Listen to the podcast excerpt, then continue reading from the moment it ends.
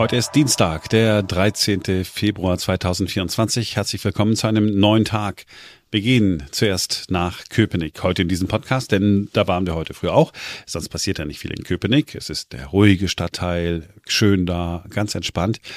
Naja, wenn nicht gerade rund um den Bahnhof alles gesperrt wird, weil umgebaut wird. Jeder in Deutschland kennt Köpenick wegen dieses einen Mannes, wegen des Hauptmanns von Köpenick. Der hätte heute seinen 175. Geburtstag gefeiert. Unser Berlin-Reporter Christian Fox ist heute früh am Köpenicker Rathaus gewesen, wo man den Geburtstag heute feiert. Melde Gehorsams, bin an Ort und Stelle eingetroffen. So könnte das damals abgegangen sein. Ziemlich zackig im Jahre 1906, als Wilhelm Vogt als Hauptmann von Köpenick hier im Rathaus die Stadtkasse geplündert hat. 3557 Mark und 45 Pfennige hat er damals erbeutet. Ist heute ungefähr so um die 25.000, 26.000 Euro, also gar nicht mehr so wenig. Äh, dafür ist er dann äh, ins Gefängnis wiedergekommen. Da hat er ja vorher eh schon gesessen als ehemaliger Strafgefangener, hat aber nur vier Jahre bekommen, weil es den Behörden und dem Staat einfach zu peinlich ist, dass er mit so einer Nummer durchgekommen ist, ist er relativ glimpflich noch bei der Sache wegbekommen. Mittlerweile ist er über die Grenzen von Köpenick hinaus bekannt. Jetzt steht er gerade neben mir im Rathaus, gibt es eine Statue, da fotografieren sich viele Leute natürlich mit und heute gibt es zu Ehren von Wilhelm Vogts 175. Geburtstag einen Aufzug der Hauptmanngarde. Das sind ganz viele vor allen Dingen Rentner, die dann schön in Hauptmann von Köpenick-Uniform hier rumstehen.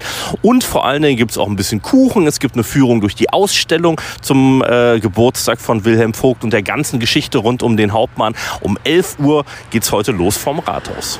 Also in Köpenick wird gefeiert, es gibt einen Grund zu feiern und in Mitte würde man gerne auch etwas feiern, aber das dauert irgendwie noch. Vor Jahren hätte da eigentlich schon das Einheitsdenkmal stehen sollen, die Einheitswippe. Und es wird wohl auch in diesem Jahr zum Tag der deutschen Einheit nichts mit der Wippeneinweihung. Verzögerungen beim Bau sind eine deutsche Spezialität, die wir auch in Berlin gut kennen. Erst mussten für die Wippe Fledermäuse umgesiedelt werden. Dann hat man festgestellt, wenn das Ding halten soll, dann braucht es mehr Beton. Die kosten bisher 17 Millionen Euro. Und jetzt ist auch das Stahlbauunternehmen pleite, das die Wippe zum Wippen hätte bringen sollen. Auch an diesem Berliner Highlight ist Christian heute früh gewesen. Weitgehend von der Öffentlichkeit unbemerkt ist der Baufortschritt der Einheitswippe doch einigermaßen schon vorangegangen. Das ist jetzt ein bisschen gehässig formuliert möglicherweise, aber äh, dieser Bauplatz hier von der Einheitswippe und der Ort, wo die dann stehen wird, möglicherweise, wir wissen es ja nicht, ähm, der ist ja direkt vor dem Humboldt-Forum. Und ich sag mal so, das ist hier ein totaler Touri-Hotspot. Normale Berliner halten sich hier eigentlich im Grunde nicht auf. Ich bin auch seit langer Zeit mal wieder hier und habe jetzt gerade gedacht, ach guck mal, der komplette Sockel, der steht ja schon. Aber naja, es geht ja um die Wippe, die sich eben so hin und her bewegen soll. Dieses riesengroße Stahlmonstrum. Und das steht eben noch nicht. Ob das jemals so sein wird, das äh, steht jetzt im Raum. Darüber wird diskutiert.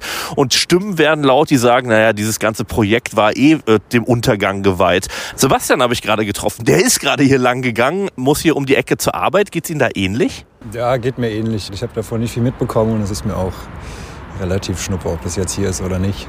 Ist für mich nicht groß von Bedeutung, um ehrlich zu sein, ja. Haben Sie denn eine Ahnung, warum das eigentlich eine Wippe sein soll? Nee, weiß ich leider auch nicht. Ja, ich verrate Ihnen. Und zwar geht es darum, wo man eben hingeht, wenn man auf der Wippe steht. Ne? Die neigt sich ja dann in die eine oder andere Richtung. Und das zeigt eben, wenn die Menschen sich zusammentun und in eine Richtung streben, dann neigt sich auch möglicherweise die Geschichte ähm, dann in die entsprechende Richtung. Hat ja die Einheit gezeigt. Eigentlich ja ein schönes Prinzip für viele Berliner, aber irgendwie doch kein Herzensprojekt. Und ob es fertig wird, das müssen wir auch erst mal sehen. Ein anderes Unternehmen ist gefunden, es soll die Wippe fertigstellen. Dauert halt alles nur ein bisschen. So, dann der ganz große Moment heute früh war, Menschen haben sich jubelnd und weinend in den Armen gelegen, denn er wurde gekürt, der witzigste Witz Berlins. Eine Woche lang haben Sie uns Ihre Lieblingswitze geschickt. Darüber wurde dann abgestimmt auf Instagram. Es gab immer einen Tagessieger und aus diesen Tagessiegern wurde jetzt ebenfalls bei Instagram der eine beste, tollste, lustigste Witz der ganzen Stadt ermittelt. Ähm, alle Witze, die zur Auswahl standen, haben wir ja gestern nochmal hier im Programm vorgetragen. Können Sie auch bei Social Media nochmal nachlesen in unserem Post. Und jetzt ist es an der Zeit, den Sieger zu küren. Ich bin auch ganz gespannt, wer es ist. Mir sagt ja keiner was. Ich, Nee, das stimmt. ich soll ja mal der Blöde sein, ne? Hier, aber gut, ja. Nein, du bist das Testpublikum. Du bist der Testhörer. Okay. Also, wir wollen es nicht unnötig in die Länge ziehen. Hier kommt der Gewinnerwitz.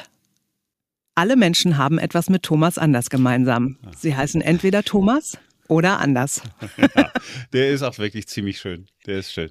Ja, der ist auch so geil, weil er so kurz ist. Ne? Also den können sich auch Leute merken, die sich sonst keine Witze merken können, so wie ich. Und außerdem ist er einfach so richtig schön doof. Ja, und so, also, je einfacher, je kürzer, je prägnanter, desto besser. Ja, sehr gut. Obwohl ich die anderen ja auch nicht schlecht fand, gar keine Frage. Ja. Aber ein würdiger, ein würdiger Gewinner. Und den verdanken wir Nico aus Lichtenrade. Nico, dir gebührt Ruhm, Ehre und die streng limitierte Berliner Rundfunk Kaffeetasse, die es nirgendwo zu kaufen gibt, schicken wir dir zu. Herzlichen Glückwunsch. Und äh, ja, hat Spaß gemacht. War schön gewesen, hat Spaß gemacht gehabt, so heißt es hier in Berlin. Also, den witzigsten äh, Witz haben wir gefunden. Bleibt am Ende dieses Podcasts regelmäßig immer eine Frage, die beantwortet werden will. Und heute lautet die Frage, warum essen Menschen in den Karnevalshochburgen eigentlich Berliner, also damit meinen sie natürlich eigentlich Pfannkuchen. Also, warum isst man in der Karnevalszeit diese Pfannkuchen? Mit dem Aschermittwoch beginnt für Christen die Fastenzeit. In den 40 Tagen bis Ostern dürfen keine Milchprodukte und Eier sowie Fleisch und Alkohol konsumiert werden. Früher, als noch deutlich mehr Menschen als heute fasteten, war es Tradition, am Faschingssamstag Pfannkuchen zu backen, um die Schmalz-, Eier- und Buttervorräte aufzubrauchen. Dieser Tag wurde im Volksmund Schmalziger Samstag genannt. Bis Faschingsdienstag hatte man dann Zeit, das Gebäck aufzuessen und sich vor der kargen und kulinarisch freudlosen Zeit nochmal ein ordentliches Polster anzufuttern. Wir schließen mit einem Erkenntnisgewinn und sagen, das war's für heute. Wir sind morgen wieder für euch da, denn dann ist wieder ein neuer Tag.